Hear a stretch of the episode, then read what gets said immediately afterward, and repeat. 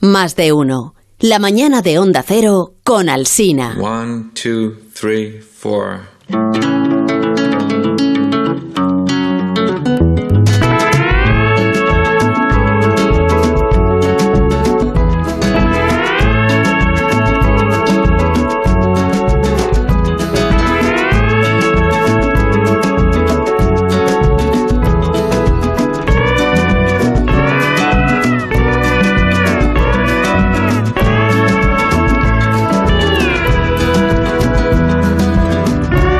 Inconfundible, esta es la música que anuncia que comienza la cultureta de por las mañanas de los viernes en todas las emisoras de la cadena de Onda Cero.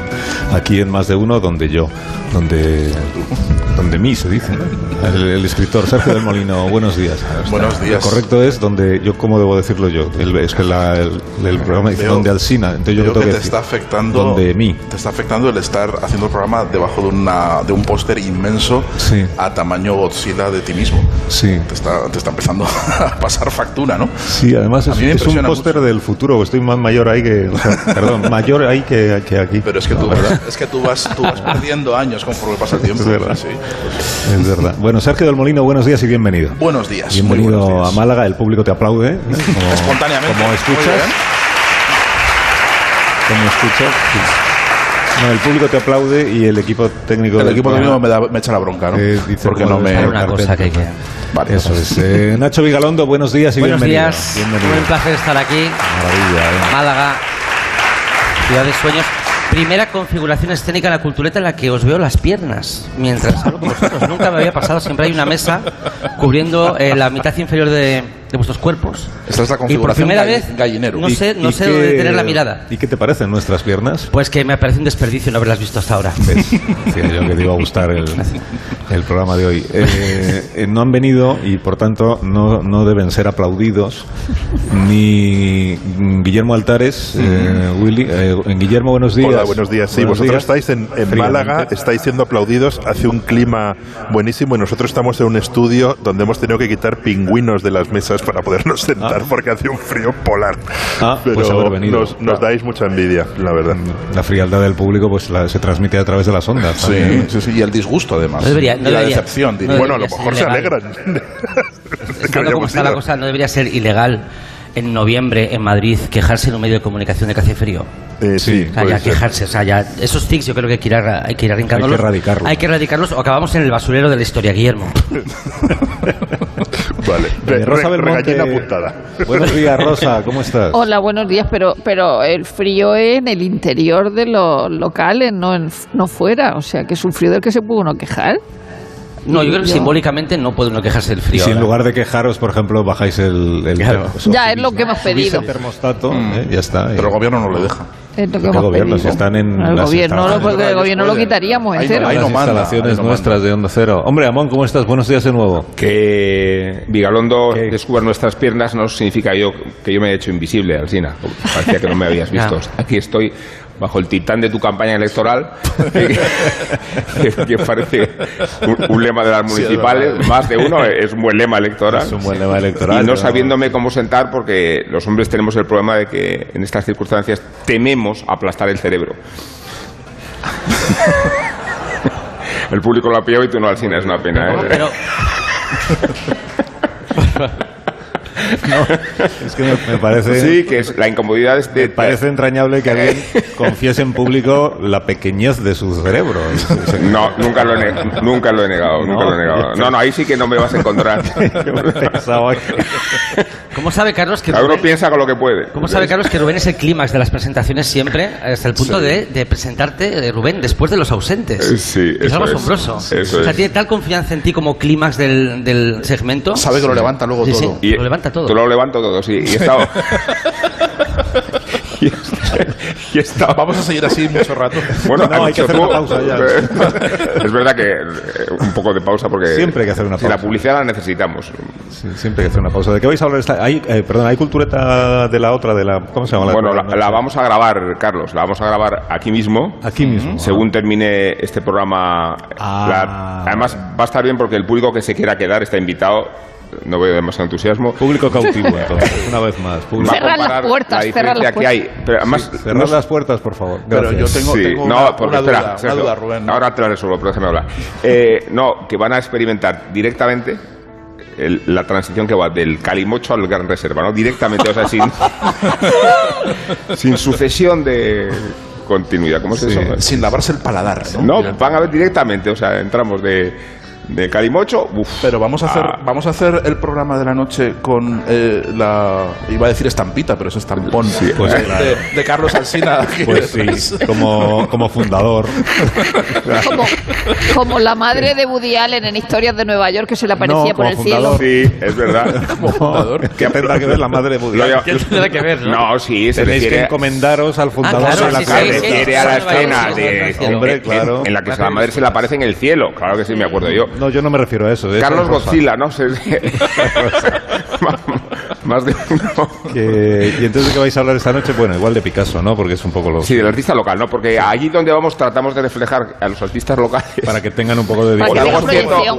luego es cierto que el artista local tuvo cierta proyección universal. Este un poco, Eh, sí. sí. la tuvo, sí. y sobre Entre todo contarle- otras. contarles la cultura malagueña a los malagueños para que se enteren un poco de, de que... Sí. Porque ¿qué harían sin nosotros, aquí. verdad? Claro, si no si venimos no les explicamos su cómo es- ciudad. Claro, exactamente. Recuerdo cuando, cuando estuvimos en Córdoba, ¿no? Que les enseñamos a los cordobeses la Claro. mezquita. En Se la Mérida, descubrimos, en la Mérida descubrimos. descubrimos a los emeritenses Sí. el teatro romano y sus circunstancias. Bonito ¿no? eso que hacéis. Sí, sí, sí. Sí. Bueno, esto para entonces para luego. Entonces vamos a hacer una pausa. ¿eh? Vale. Porque, digamos que es un poco el- el- la cadencia propia de este programa, ¿no? Hacer una pausa. Sí. Está pausado Pues es un programa pausado, relajado, rentable, el más rentable de la radio mundial. Y luego hablaremos de, hablaremos de Picasso. Y me ha apuntado aquí el guionista. ¿Sabéis que el guionista se llama como el rey Juan Carlos, no? Sí. Sume. Sí, es buenísimo eso. llama- Cu- Cuéntaselo porque ellos no lo saben. Por favor, yo Sí, sé. en el podcast que ha hecho Corina, no digáis que no lo habéis escuchado, eh, Corina cuenta que el rey no se hacía llamar, el rey Juan Carlos no se hacía llamar rey Juan Carlos, sino que se llamaba Sumer. Su majestad el rey. Anda. Entonces se hacía llamar Potus. el señor Sumer. Por qué bueno. Y claro, es Potus. Eh, y en nuestro, el guionista de la cultureta, que en realidad no existe, pero se Sí. llama Zumer. Zumer, claro. Y no sabíamos que está inspirado en Corina. Claro, buenísimo. pero hay que recordar que eso no es ninguna novedad porque lo contó Chelo García Cortés en el programa del llano Siempre candidato a la alcaldía Rosa. de Madrid porque cogió el teléfono en casa de Bárbara Rey y entonces era el ¿En señor serio? Sumer, lo contó Chelo. Sí. Málaga, ciudad de tecnología. ¿Eh? ¿Esto Lo digo para es? relativizar un poco. Para Ah, para- pues Ah, Ah, vale. volver. No, pero ya vamos a la Vamos pausa. la pausa, sí. Me está dando patadas Carlos como para que hiciera esto y luego se hace, se hace el inocente. O sea, me tiene aquí No, como... no, es para, no, no te estaba dando patadas, te estaba mostrando mis piernas, que no las has glosado Ah, adecuadamente. Me las estabas acercando a mí, ¿no? Sí, de forma sí. repetida, marcando el ritmo. Sí, a ver si te daban el cerebro. Marcando el ritmo. marcando el ritmo. Bueno, entonces Ritmo. hacemos Contra, una mi- pausa. contra mis Hacemos espinillas. una pausa y a la vuelta, por fin, el público de Málaga descubrirá eh, quién era, eh, ¿cómo habéis dicho eso? Pablo Ruiz Pablo Picasso. Ruiz, Pablo Ruiz Picasso, Picasso, quedaos sí. con el nombre. El señor Ruiz. Sí. es- El señor Ruiz. Y No lo digas, Y no me olvido de Nacho, que no lo también digas. queréis hablar de una eh, peli. Ay, es de verdad. una peli de la que ha hablado ya el señor Sumer en su sección en este Sí, programa, la en la beta. Cultureta. Sí. sí. Es que Nacho ya nos hizo los chistes de hoy. Que es los sin hizo novedad anoche. en el... ah, A. Willy no le ha gustado a mí mucho Un minuto. y, y eso refuerza mi posición. ¿A Willy no le ha gustado? Y a mí mucho y eso refuerza mi posición, insisto. Pues un minuto y enseguida hablamos de estas, de estas cuestiones. Más de uno en Onda Cero, donde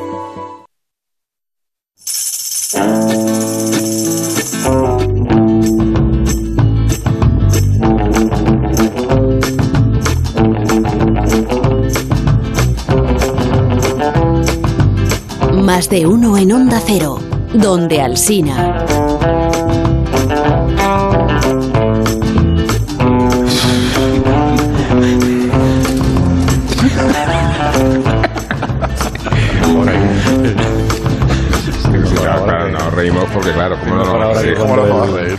Ya? Sí, ¿no? Sí, estamos abiertos sí. No, siempre, que sí. está haciendo Vigalondo una foto con Alsina detrás de su propio cartel electoral. Entonces parece Alsina con mini yo. Sí. Retrato de, Es que el retrato de, fotógrafo que hizo esta foto está cumpliendo condena. ¿eh? Pero si sales estupendo, Está Carlos. estupendo. Sí. Ya salió estupendo. Técnicamente he hecho una foto que se puede titular Retrato de Alsina con Alsina al fondo. ¿Eh? Como- Mándamela, mándamela. Pues, por supuesto. Mándamela. Bueno, vamos al guion. Vamos al guion, que para eso el señor Sumer ha, ha trabajado esta semana. Y además nos, nos va a ofrecer un- una escena imaginada. ¿eh? que os va a evocar, ya veréis. Eh, se acostó, empieza así, se acostó como un día cualquiera. Sábado 7 de abril de 1973, en su casa de Moguen, en Francia, que suena parecido a Moguer, si te fijas, un pintor de 91 años llamado Pablo Señor Ruiz Picasso. Y soñó aquella noche. Soñó que pisaba España 40 años después y que en mitad de la noche compraba su entrada para visitar el Museo del Prado y lo visitaba porque el Prado había adquirido un nuevo importante cuadro que don Pablo estaba deseando ver. ¿no? Entonces en este sueño, pues Picasso entra dentro del museo que está, pues está desierto y se va encontrando a sus maestros reunidos allí por estricto orden cronológico, pero todos juntos en la misma sala por una vez. Es una sala, esta que estáis viendo es, una sala enorme y, y muy misteriosa. Y allí está el caballero de la mano en el pecho del Greco, mirándole a los ojos, porque del Greco aprendió un sevillano que se llamó Diego Velázquez, y ahí las lanzas y las meninas están también colgadas en este misterioso salón. Y en Velázquez se inspiró después un paisano de Sergio del Molino que se llamaba Francisco de Goya, cuyos fusilamientos tampoco faltan en esta sala y en esta noche. ¿no? El Greco, Velázquez, Goya. Allí los tres reunidos en un mismo lugar, burlando la forma en la que se ordenan los museos. Entonces Picasso camina un poco más. Hasta ahí, ¿eh? enfrentando la última pared de la sala, que es la más, la más grande, y de repente se sobresalta porque ahí lo que está es el Guernica, su Guernica, venido desde Nueva York y aterrizado exactamente donde Picasso siempre había soñado, en el Museo del Prado, mirando de frente al Greco, a las meninas y al horror y el desastre de, de lo goyesco, ¿no? de, las, de las obras de. Y sueña este Picasso aquel 7 de abril de 1973 y está soñando y soñando y soñando y en realidad nunca llega a despertar de ese sueño. Lo certificó a la mañana siguiente su jardinero, con pesar. Le dijo a la nube de periodistas que luego fueron a visitar esa casa, le dijo, mi amigo Picasso murió de una crisis cardíaca de madrugada sin que se diera cuenta, mientras dormía. Había estado esta tarde con unos amigos que habían venido a cenar a casa. Se encontraba bien. Por la noche subía a su aposento anémonas y pensamientos, unas flores que él apreciaba particularmente. Picasso se acostó tarde, según su costumbre, trabajando con todo el jardinero. Se despertaba siempre en medio de sus dibujos de la víspera, que se esparcían allí alrededor de la cama. Era un hombre muy sencillo, dijo este jardinero desconsolado. La, la noticia de la muerte de Picasso recorrió el mundo y también llegó a España y llegó a la Málaga natal del pintor. Aquí llamó el primo de Picasso, Manolo Blasco, avisó a Manuel Alcobendas, el director de cine, que decidió irse con su operador de cámara, Francisco Ojeda, a intentar filmar el que sin duda iba a ser un histórico entierro. El presidente de la Diputación de Málaga, que era un tal Francisco de la Torre, consiguió renovarles el pasaporte en pleno domingo para que tuvieran los dos billetes para poder volar a Niza el lunes a primera hora. En Niza, en Niza alquilan un coche para llegar a donde vivía Picasso, de frío y lluvioso. No parecía la Costa Azul.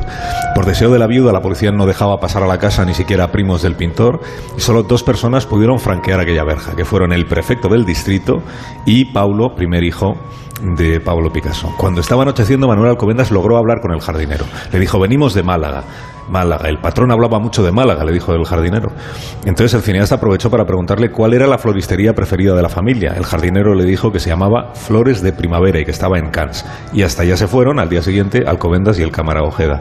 Y allí compraron una cruz de orquídeas, lilas y rosas blancas y nunca una corona funeraria, les advirtió la dueña, porque Picasso odiaba las coronas funerarias. Entonces Alcobendas y Ojeda se conjuran para hacer llegar aquellas flores al difunto que había sido trasladado al, al castillo de Vauvenargues. Es que se llama en francés aquí, lo dicen mucho mejor. sí. Entonces se pone a nevar. Y estos dos malagueños conducen 170 kilómetros hasta ese castillo en la montaña. Y allí se encuentran con un hermetismo todavía mayor porque los policías están armados hasta los dientes y hay perros que impiden la entrada al recinto. Estuvieron discutiendo con los policías media hora, diciéndoles que habíamos venido desde Málaga la ciudad natal de Pablo Picasso, que habíamos venido desde Málaga para llevarle esas flores y que por tanto nos las tenían que aceptar. Esto lo contó Miguel Alcobendas. Y después de mucho pedir y de mucho dialogar, llegó un miembro del personal del castillo que dijo que la viuda, Jacqueline, admitía las flores pero no admitía quienes las traían. Claro, eh, ellos tuvieron que acceder a que al menos las flores entraran. Y en aquella cruz de flores había una leyenda escrita en una banda de color morado que decía Málaga a Pablo Picasso. Llamó la atención de los medios de comunicación que estaban allí desplazados porque dijeron, aquí no se han aceptado flores salvo unas que han traído unos señores desde Málaga.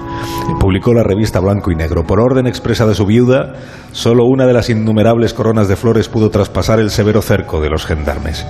Y quien más se acercó fue la RAI italiana, quien más se acercó a la verdad, porque dijo, un joven director de cine malagueño había pretendido entrar en el castillo con una cámara escondida bajo el chaquetón para presenciar el entierro de Picasso, utilizando como caballo de Troya un ramo de flores supuestamente traído desde Málaga. Bueno, a Picasso lo enterraron aquel de abril, año 1973, con religiosos a la derecha y miembros del Partido Comunista Francés a la izquierda, junto con unas flores que decían ser de Málaga, pero que en realidad eran de Cannes. Y como estamos en la ciudad de, de Pablo Ruiz Picasso, pues los culturetas hoy quieren descubriros a esta figura, esta figura local llamada Pablo Ruiz Picasso, porque además estamos en vísperas de, del año. Del año. Una cosa, Carlos, eh, me- mencionabas Obenar eh, y bueno, los culturetas saben que yo he tenido oportunidad de estar en la, en la cocina de Kubrick, No, ¿en pero, pero se sabe menos que he estado en el castillo de Picasso. Estuvo una vez en la cocina de Kubrick. En la cocina del castillo. sí. No, he estado en, en- en el castillo y eso es una visita totalmente extraordinaria y totalmente excepcional porque todavía hoy quien se acerca al castillo, que está en la Provenza, eh, se encuentra con un cartel que dice no molesten propiedad privada para más información Museo Picasso de París. Y el Museo Picasso de París está a 780 kilómetros de la indicación. Luego quienes van peregrinando se encuentran con esa molicie donde se recluyó Picasso, donde murió y donde está enterrado, porque hay un montículo con una escultura que él mismo concibió, que es una mujer oferente donde está enterrado él, donde está enterrado Jacqueline.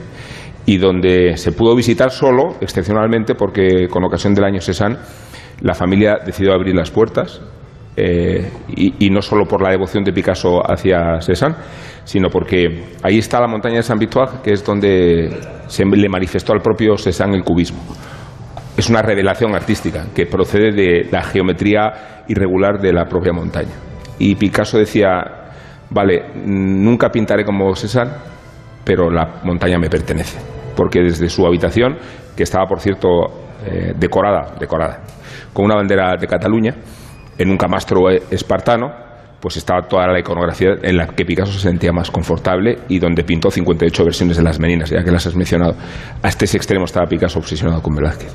Y desde esa casa, desde ese lugar, desde ese espacio preservado, eh, Picasso creo que se, se- se revela en su, en en su madurez.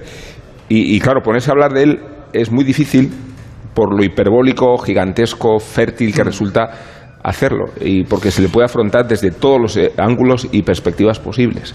Y ser original para hablar de Picasso es todavía más complejo porque hacerse el original eh, todavía complica más eh, aludir a, a este monstruo. Yo, yo sí quiero decir que, que respecto a su infancia en Málaga, donde estuvo 10 años, hay un cuadro que, que él pinta con ocho años, que es el picador amarillo. Él va a los toros, su padre lo lleva y le impresiona tanto la corrida de toros que casi como una epifanía necesita llevarla al óleo. ¿no? Que, Picasso, que es un pintor prematuro, precoz, decía de niño que eh, él no se sentía como un niño porque no tenía ni ingenuidad ni la pureza de un coetáneo. Y que él con ocho años, esta frase suya, decía que pintaba con- como Leonardo da Vinci y que tuvo que cumplir 90 para pintar como un niño. Es interesante esta confesión porque lo que refleja es la capacidad de Picasso para mantener la creatividad, la ingenuidad toda su vida, la capacidad de curiosidad. Y respecto a la, a la fertilidad, cómo un pintor pasa de una época a otra eh, en poquísimo tiempo, cómo desmiente el camino que ha emprendido para seguir en otro y cómo este proceso creativo descomunal se prodiga en, en obras que están por todos los museos, en récords que están por todas partes y en una dimensión hiperbólica que hace de Picasso un artista inabarcable. Como veis, a Amón solo falta darle el, el capote de Picasso y entonces se, se- se desparrama en palabras diciendo que es imposible decir algo original y diciendo un montón de cosas al respecto de, de Picasso, que es algo que le viene le, le vienen los genes. a- a- porque yo quería Amón. a- Amón, empezar. Amón, Sí, Amón. sí, sí, sí. Yo quería empezar precisamente eh, citando a Amón, citando a Amón en, eh, como autoridad picasiana eh, y unas palabras de Amón que decía eh, que escribió en 1973, el año que murió Picasso. Dice, Picasso es historia, porque en él palpita el origen y a partir de él toma cuerpo el despliegue de nuestra sensibilidad, de nuestra estimativa, de nuestra renovada visión de las cosas, de nuestra propia historia. Y esto está en el arranque del libro titulado Picasso, que eh, escribió Santiago Amón, eh, padre de aquí, del aquí presente, Rubén Amón, que es uno de los libros fundamentales que se han escrito sobre, sobre, sobre Picasso y sobre su significado histórico. ¿no? Y, y lo- la tesis que plantea al principio Santiago es que eh, em, es muy difícil eh, abarcar o, o- o entender la dimensión de Picasso porque Picasso está en todas partes. Picasso se ha vuelto paisaje. Y ya se había vuelto paisaje en el año 73. Y esto todavía no ha hecho más que eh, engrandecerse. Él empieza una revolución eh, estética en 1907 con las señoritas de Aviñón. Dice, y a partir de ahí ya eh, todo el paisaje estético, más allá incluso del arte, eh, se transforma y Picasso está en todas partes. Realmente, o sea, Picasso es muy difícil eh, verlo porque eh, transforma tanto nuestra forma de ver, nuestra forma de, de entender eh, el arte, nuestra forma de entender los espacios y, de, la propia mirada que arrojamos sobre el arte, que es muy difícil eh, acotarlo porque se desparrama por todas partes, ¿no? Y es una tesis muy bonita que escribió Santiago, Santiago Amón y que en, un libro que, publicó eh, el padre de Guillermo Altares, que es Pedro. Altares, con lo cual aquí viendo, queda, sí. como parece que no, pero autoridades picasianas yo creo que aquí tenemos, tenemos sobradas en este programa, al menos genéticamente. Digo, ¿no? Willy, que de alguna forma, de alguna forma había que dar sentido a, Sí. a los folios que le entregó mi padre al tuyo, ¿no? Sí, es una historia que he contado muchas veces, y yo creo que esta la he contado en antena, pero tiene mucha gracia, que mi, mi padre le encarga un artículo a Santiago Amón sobre Picasso, y Santiago Amón, que era todavía más, obses- más, más eh, excesivo que Rubén Amón, que no es fácil, llegó como con 300 páginas. Entonces mi padre le intentó explicar que a lo mejor en una revista eso no cabía. Entonces Santiago dijo que los periodistas eran todos unos zotes y que no tenían ninguna sensibilidad. Y entonces decidieron, al final la conversación acabó que en vez de un artículo salió un libro, que es el, el- el libro de Santiago sobre, sobre Picasso. Luego publicó otro sobre el, sobre el Guernica también en, en- en cuadernos. Y, y, y así salió ese libro, que es uno de los primeros libros importantes sobre Picasso. Y como, que, y como decía eh, Sergio, es verdad que en estos, en estos 50 años desde su muerte, que se conmemora en el año, el año que viene, no ha hecho más que, más que crecer. ¿no? Y, y citabas las, las Señoritas de Aviñón, y es verdad que hay pocos cuadros en la historia en los que de una manera tan clara cambia el, el arte. ¿no? El otro día leía un artículo sobre una exposición que hubo de la, de la época anterior a las Señoritas de Aviñón y, explicaba que, claro, si antes de las Señoritas de Aviñón, Picasso seguramente sería un pintor olvidado, el que nos cruzaríamos alguna vez con cuadros en los museos, con una técnica extraordinaria que aprendió en la, ca- en la Academia de Bellas Artes de San Fernando, y de repente con las Señoritas de Aviñón no es que cambie el arte, es que cambia el, el- el- el- siglo y, cambia por, por completo. ¿no? Y, pintó una burrada de, de- obras y incluso está obsesionado por eso en el, en el discurso con el que empezó el año Picasso en el, en el Prado. eh, Estrella de Diego explicaba que estaba obsesionado con una frase de, con una cita de de Andy Warhol que decía me encantan los escritores por número de página, ¿no? Y que a Picasso le, pasaba le pasaba un poco eso, pero aún así eh, yo creo que no hay ningún artista en el mundo que tenga tres museos de primerísima de primerísima categoría y que los tres sean unos museos extraordinarios, porque los tres museos Picasso, el de París, el de el de Málaga y, en y el de Barcelona son museos bu- buenísimos, ¿no? Y eso re- refleja no solo su, su, su voracidad creativa, sino la, la calidad y la manera en que, como decía Sergio, cambió nuestra manera, nuestra manera de ver el, el mundo, ¿no? Pintores, no sé, como Caravaggio, que alguien decía que con Caravaggio el, el- el- arte da un salto de gigante, pues yo creo que con Picasso pasa un poco, un poco lo, lo- lo mismo. Sí, es interesante la, la comparación con Caravaggio, sobre todo en estos tiempos, ¿no? Eh, se, se dice que probablemente Picasso y, y Duchamp sean los, los artistas más influyentes del siglo XX. Me, me da la impresión de que Picasso lo es mucho más que Duchamp. eh, y de hecho, eh, si la muerte, como habéis recordado antes, fue el 8 de abril del 2023, eh, se conmemora, quiero decir, la muerte el, en el, el 8 de abril. Ya tenemos en Madrid, solo en Madrid, una exposición de Julio González, Picasso y la de materialización de la escultura en la Fundación Mafre. Tenemos la de Picasso y Chanel en el, en el Thyssen. Hay libros continuamente publicándose.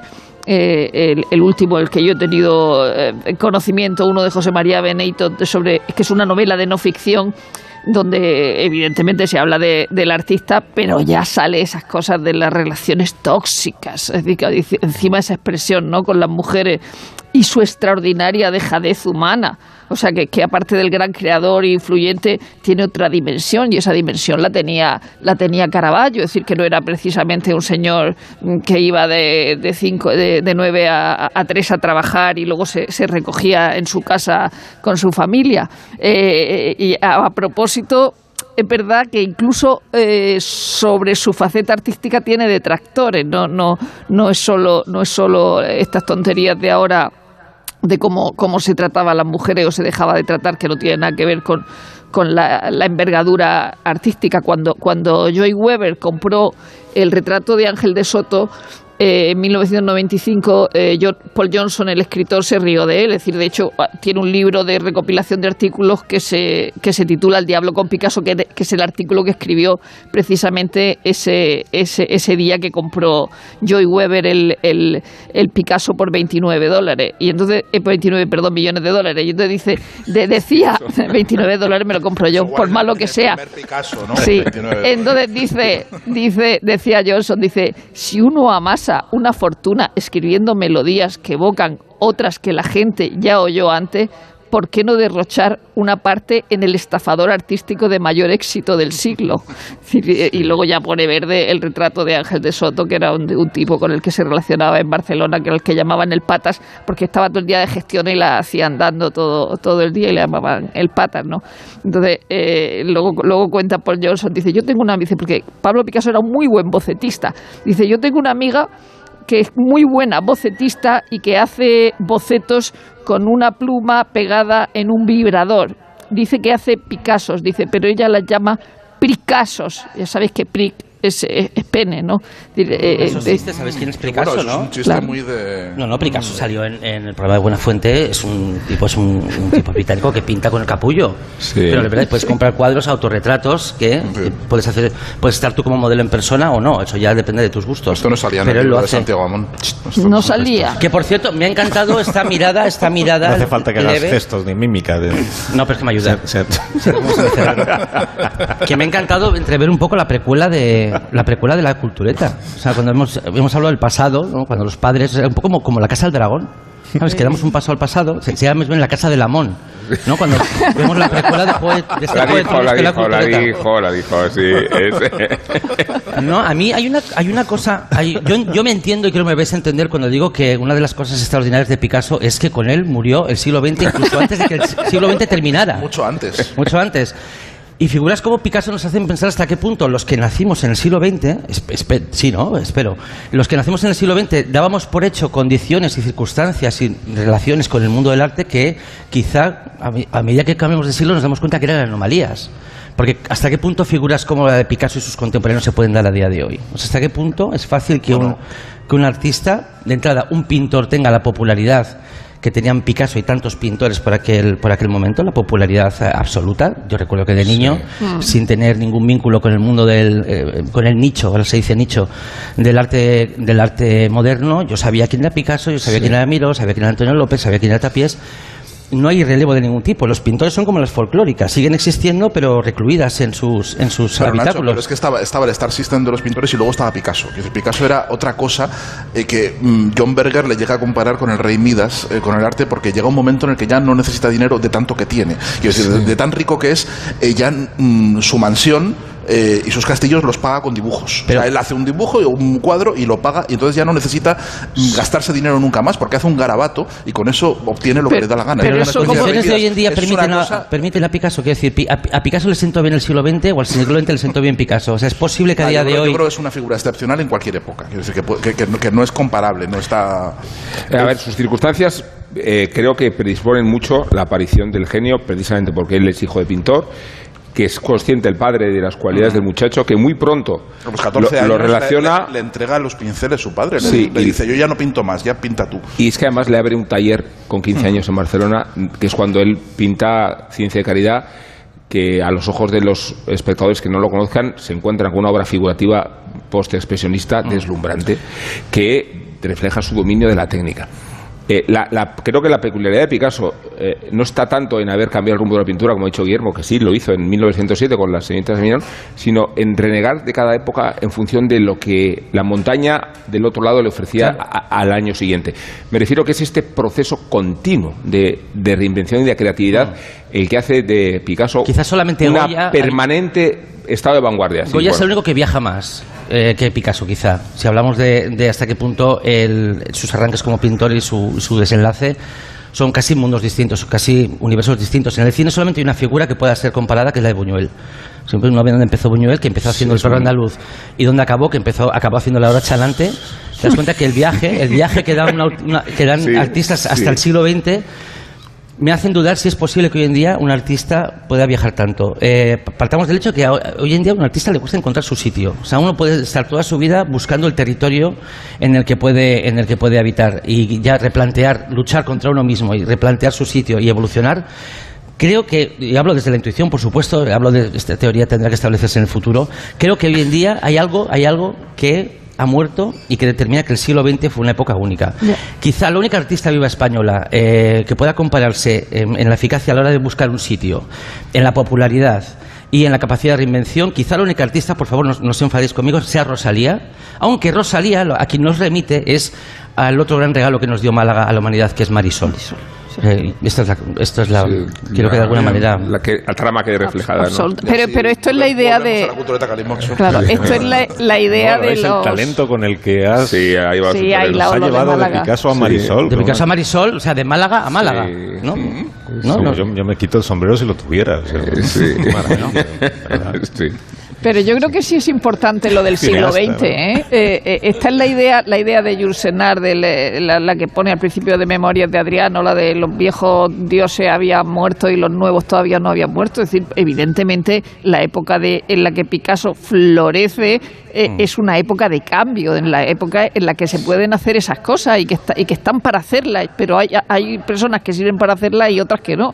Y, y- y Picasso sirvió para hacer esas Y cosas y, tra- para cambiar. y de transformación y de y de y, y de vanguardia y, y no todas las vanguardias sobreviven y, y crecen con los años. Muchas veces las vanguardias sirven para impulsar ot- otras cosas y lo que permanece no es la vanguardia en sí sino otra cosa. Y en el caso de Picasso sin duda y es verdad que además él, él se hizo famosísimo y riquísimo muy joven y, no recuerdo lo, de lo que decía Sergio no recuerdo si lo, si lo cuenta Berger o, o- no porque le- leí el, el libro en su momento que decía que en el restaurante donde comía Picasso Ah, sí. eh, en vez de cobrar los cheques los, los Lo- lo guardaba, porque solo su firma valía mucho más dinero que, Sí, que sí, la sí, cantidad sí, sí, que sí. se hubiese gastado en el cheque y que los sí, enmarcaba, nunca- los nunca guardaba, los vendía. sí, sí. Como prueba- O sea, sabía que comía gratis. Sabía que comía gratis. Contaba la- la- el cuadro, eh, la- esta epifanía de- del picador amarillo. Los picadores que se sentaban en la plaza de Arles, eh, debajo de Picasso lo hacían para que Picasso pintara sobre su sombrero, sobre el castoreño, lo que se le ocurriera, porque era un estado permanente de fertilidad. O sea, él tiene una frase que es, la inspiración existe, pero te tiene que sorprender trabajando. Y lo que fue Picasso fue un gigantesco trabajador, un estajanovista. O sea, eh, más allá de que las musas le asistieran o no, de su talento natural, de su fertilidad, estaba el hecho de que trabajaba, trabajaba y trabajaba. En la casa de Bodenard, en el palacio, en el castillo, lo que impresiona es todos los recursos eléctricos que tenía para pintar de noche. En su taller, que parece que lo ha abandonado ayer, hay focos para que no se detuviera nunca ese proceso creativo en el que él estaba involucrado. Es, es que Berger tiene, tiene- di- divide a los artistas en dos eh, clases y dice que Picasso pertenece a una de ellas. Eh, son los que. mm, Hombre, los vaya. que. Evi- Evidentemente, Sí, claro. evidentemente, sí. vale. Muy bien. No, podía, podía estar fuera de Hay toda dos tipos de personas y tú eres una de ellas. ¿Cómo te quedas? Muy bien. A veces lo dudo.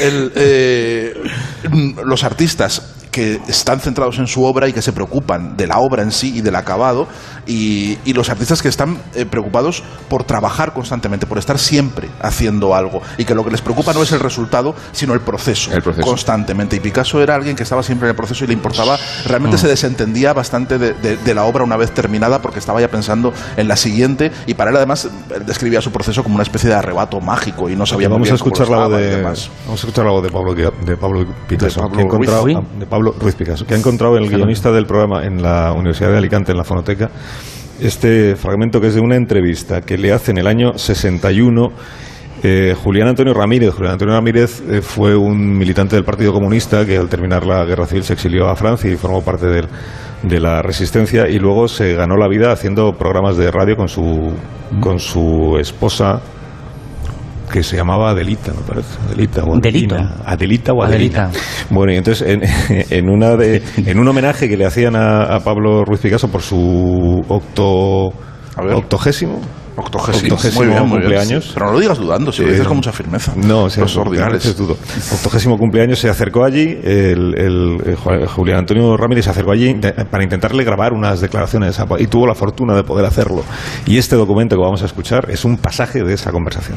Nuestros oyentes esperarán con mucha emoción unas palabras de usted, Pablo Picasso. Yo no le voy a preguntar nada. ¿Qué quiere usted que le diga? Que estoy Lo más, que quiera. más contento que nadie del mundo. Estoy eh, eh, rodeado de amigos, los más amigos, y yo, como yo soy de ellos, ¿qué quiere usted mejor? Yo quiero preguntarle especialmente qué lugar ocupa el recuerdo de España en su vida actual. Ya se podría ser que, que, que- que lo- enteramente lo llena. Porque yo nunca he, me he olvidado España y siendo cada vez al extranjero se vuelve uno más español aún. Y, pero ya sabe usted que yo he vivido aquí toda mi vida y que mi madre, mi mujer, mi hermana y mis niños son de aquí. De modo que es usted más español cada vez. Cada vez más español. Y ahora verá usted cuando si usted se va al extranjero, cada vez se vuelve uno más español, como un francés seguramente es así. Eh, ¿Desea usted ir a España físicamente? Físicamente sí, pero ahora ya lo sabe usted que no. Físicamente, desde ir a Dice España. exactamente lo mismo que decía Julio Iglesias desde Miami. Que cuanto más tiempo pasaba allí, más, más cerca estaba de España. Otro exiliado. Sí, sí. Otro exiliado, ¿no? Esta entrevista real, sí, sí. Eh, una pausa. Una pausa. Vamos camino de las eh, 12 de la mañana, una hora menos en Canarias. Vamos a contar las noticias, a ver cómo va el espacio aéreo de nuestro país. Te preocupa, ¿eh? Se ha, se ha reabierto ya el espacio aéreo, pero están avisando las autoridades de lo del cohete que os hemos contado esta mañana. El cohete chino ya está reabierto el espacio aéreo, pero están advirtiendo de que puede haber retrasos en los vuelos durante todo el día de hoy en todos los aeropuertos de nuestro país. No sales, ¿eh, Carlos? Debido a- a las- pues, porque han tenido que parar los vuelos, entonces está trastocado todos los horarios, Ah. y entonces es posible que tengamos un día complicado en los aeropuertos. El cohete chino suena a práctica sexual, ¿verdad? Una pausa inmediatamente, sí. En cuatro minutos contamos las noticias. No hagan mímica. Ahora mismo. vamos, ahora mismo. Más de uno. En Onda C.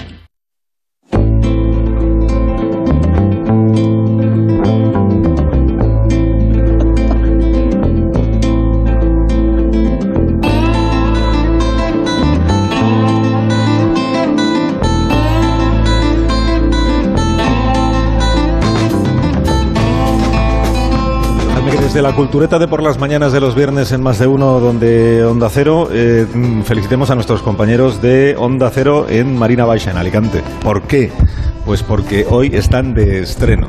Están de estreno y estamos todos de estreno porque se están inaugurando los nuevos estudios de Onda Cero y de Europa FM en Villajoyosa, que es desde donde emitimos nuestra programación para la comarca de la Marina Baixa, a través del 95.0 y del 94.6 en el caso de Onda Cero y en el 93.9 del dial para quienes escogen Europa FM. Así que enhorabuena a nuestros compañeros de Onda Cero en Marina Baixa y en toda la Que nos inviten provincia a de Alicante.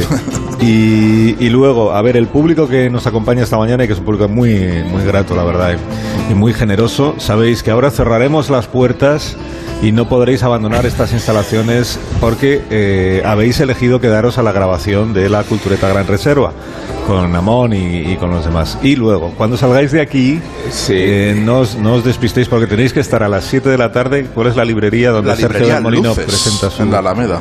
La librería Luces en la sí. Alameda. Acordaos que tenéis también la, eh, bueno, no, no llamaré obligación, pero No, no, sí, llámala, llámala. en la obligación Obligación. de estar en la librería Luces a las 7 de la tarde. A las 7 de la tarde. Después de lo cual, para- Conversaré con Montano, columnista de La Brújula, por cierto.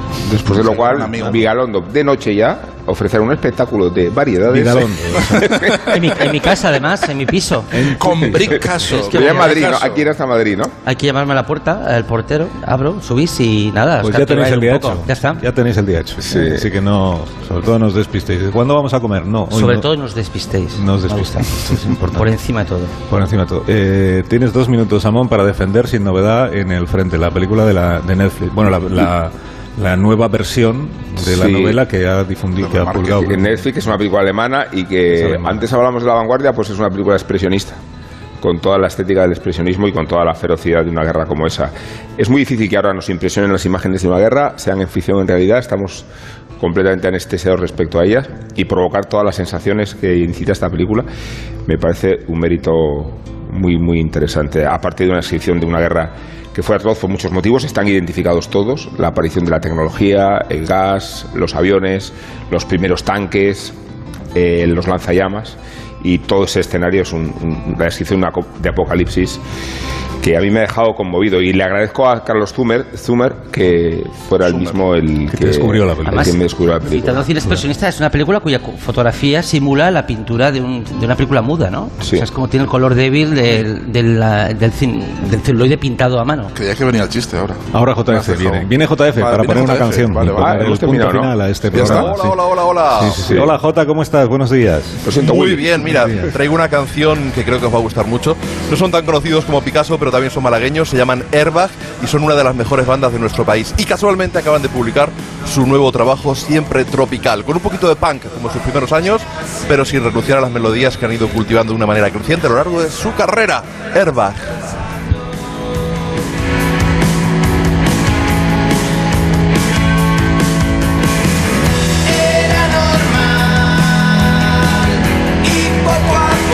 Se está transformando. Con esta canción que ha elegido el público para despedir el programa de hoy, llegamos, Sí, así ha sido. No puedo hablar de otra película, ¿no? llegamos al final. Llegamos al final que va a empezar ya la programación local y regional en todas las emisoras de la cadena de Onda Cero. Así que gracias a todos por habernos acompañado esta mañana. Disfrutad de la cultureta Gran Reserva. Y hasta el año que viene, como muy tarde, que volveremos a estar aquí. Gracias. El lunes a las 6, otro programa. Adiós. Adiós. Más de uno. La mañana de Onda Cero con Alsina.